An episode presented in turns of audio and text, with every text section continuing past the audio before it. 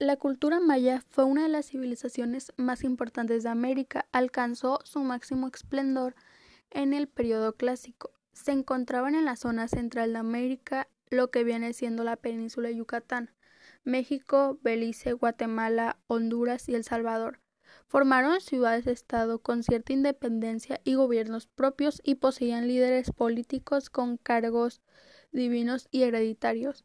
La organización social de los mayas estaban formados por sacerdotes, gobernantes, nobleza, artesanos y campesinos, y por último esclavos. Era politeísta, es decir, creían en varios dioses y los relacionaban con la naturaleza.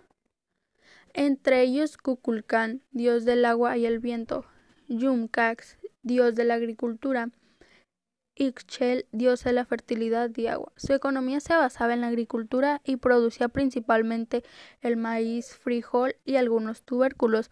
Su agricultura fue muy desarrollada gracias a sus técnicas avanzadoras de irrigación de suelos.